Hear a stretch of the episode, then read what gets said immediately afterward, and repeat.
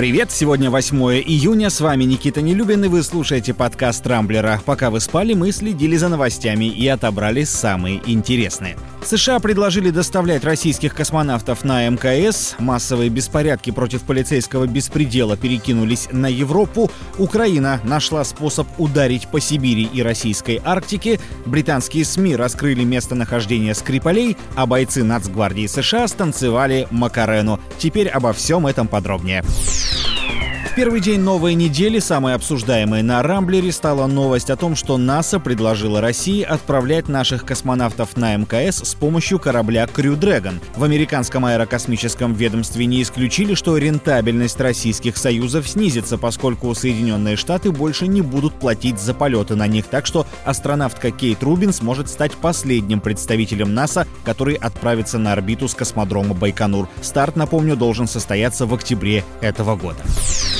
Массовые беспорядки, которые вот уже вторую неделю не стихают в США, перебросились на Европу. Акция против расизма и полицейского насилия прошла в столице Бельгии Брюсселе. В ней приняли участие около 10 тысяч человек. Все повторилось по американскому сценарию. Несколько нарушителей, в основном темнокожих, начали разбивать полицейские автомобили, забрасывать стражей порядка камнями и бутылками и разгромили несколько магазинов. Похожая акция состоялась и в Лондоне. На ней, кстати, побывала певица Мадонна, которая прошла в колонии колонне вместе с другими демонстрантами, но ни в чем противозаконном поп-звезда замечена не было. Пользователи Рамблера активно обсуждают статью, опубликованную в украинских СМИ, о том, что ВВС США якобы способны нанести удар по России без захода самолетов в воздушное пространство, которое контролируют наши зенитно-ракетные комплексы. По утверждению украинских военных аналитиков, американские стратегические бомбардировщики оснащены крылатыми ракетами, способными долететь до российских арктических военных баз, а также инфраструктуры Северного морского пути. Более того, специалисты утверждают, что Украина якобы используют западные космические аппараты для слежки за действиями России в Крыму. В общем, у ведущих наших федеральных каналов теперь есть новая тема для обсуждений как минимум на пару дней.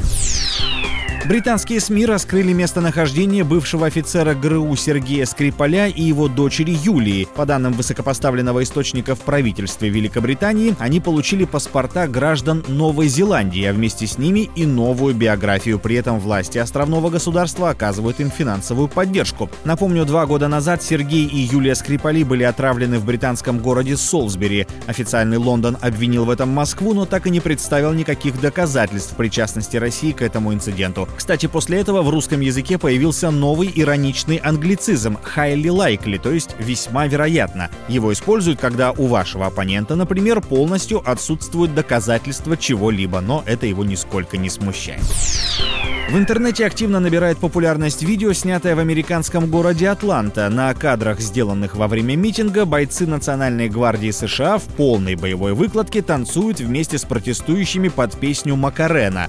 Так они решили выразить им свою солидарность перед началом комендантского часа. Ролик можно посмотреть на Рамблере, выглядит танец действительно очень забавно. На этом пока все. С вами был Никита Нелюбин. Не пропускайте интересные новости, слушайте и подписывайтесь на подкаст на любой платформе. Увидимся на rambler.ru. Счастливо!